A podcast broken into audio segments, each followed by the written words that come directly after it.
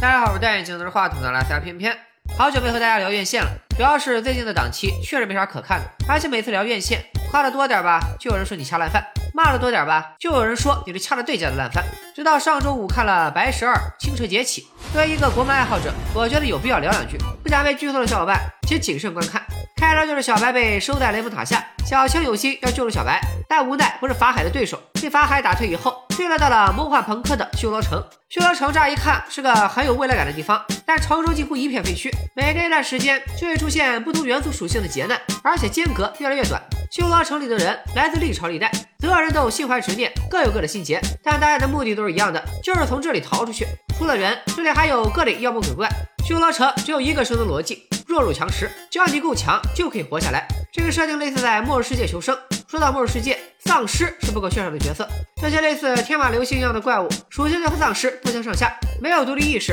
无差别攻击建造的活物，只要不咬一口，就会变成他们的同类。之后的剧情就围绕小青如何逃出修罗城，以及在修罗城中的成长展开。看到这里，你会发现青蛇的故事和我们所熟知的白蛇传框架基本已经没有半毛钱关系了，反而明显的看到好莱坞电影中的一些套路。从第一部《小门神》开始，追光团队一直把重心放在魔改传统故事上。青蛇的场景设定是现代大都市，一股末世废土赛博朋克风迎面而来，乍一看还有点爱死机魔幻现实的味道。但毕竟大家所熟悉的《白蛇传》设定是古代，后来把场景换到现代，还加入大量偏西式的废土朋克元素，估计肯定有人会觉得不适应。个人感觉还好，场景并没有让我产生太大的割裂感，只是看的时候会想，片方不会是为了省钱吧？毕竟哪吒重生的场景建模，好多都可以直接拿来用。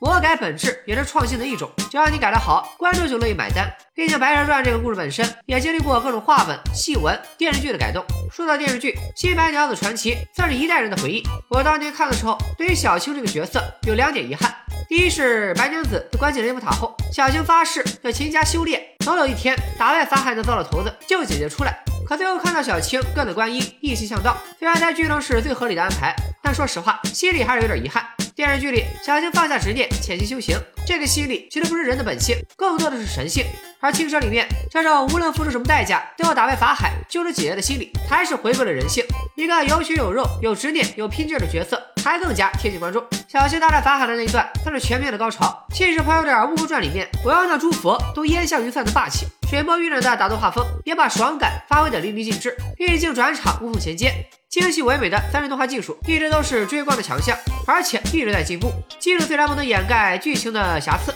但可以保证最基本的观影体验，让人觉得这波票钱花的不亏。刚说到对于《新白娘子》里小青的遗憾有两点，还有一点就是距离小青和张公子那段没能善始善终的爱情。这次在《青蛇》里，小青的感情戏也有了落脚点，不过不是爱情，主要还是围绕她和小白的姐妹情展开。小青的执念是自己的姐姐小白，还没想到看出偏方是想打造一个姐妹情深的 CP，别以为现在只是耽美横行，没想到百合 CP 也成了财富密码。其实，在《白蛇传》最早的版本里，青蛇就是一个爱慕小白的男性妖怪。见小白一心想找恩人报恩，才化作女性陪伴。之后的版本里，该人就直接把小青设定为女性，才有了今天我们熟知的剧情。但是在青蛇里，小青居然莫名其妙的就开始阐述自己的择偶标准，最后得出了男人都靠不住的结论。魔改不可怕，但是把激情放在一部大女主片子里，就怎么看怎么觉得味儿不对。尤其是小白在这部电影里的定位就非常的模糊，不剧透的给大家概括一下吧，就是想表达一个做了变性手术成为男人的女人失忆之后和她的好闺蜜之间的姐妹情，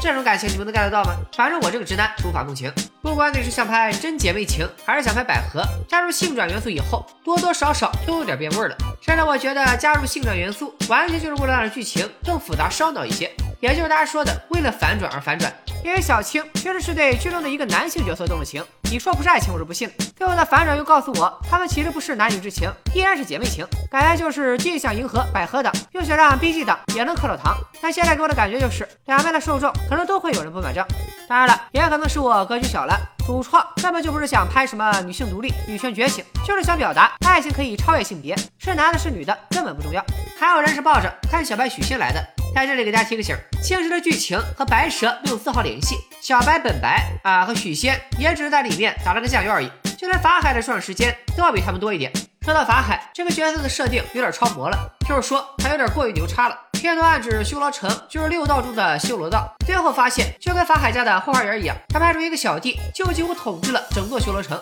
而且你说法海都这么厉害了，居然和小青比拼一直被熬死了，战斗力系统完全崩坏。另外个人觉得可以优化的地方，还是和之前哪吒重生一样的老毛病，打戏太多，文戏太少，整整一百三十一分钟，几乎从头打到尾，这样就导致对角色的塑造不够，对角色之间的感情铺垫也不够到位，再加上别扭的性转百合情节，很难让观众产生共情。说到近年来优秀的国漫影视，《大圣归来》《魔童降世》《白蛇缘起》都是绕不开的作品，但大部分的国漫影视作品还是不能跳出古装和传统故事的框架，运用的编剧手法也都是在原有的故事基础上进行改编，从哪吒重生到青蛇，从故事背景到人设，想打造一个自洽的奇幻世界观，本身就不是一件容易的事儿，就这一点还是非常值得肯定的。最后总结一下，这片子我愿意给七分，整体观感在哪吒重生和白蛇缘起之间，对国漫感兴趣的朋友还是推荐大家去看的。今天就聊到这里吧，拜了个拜。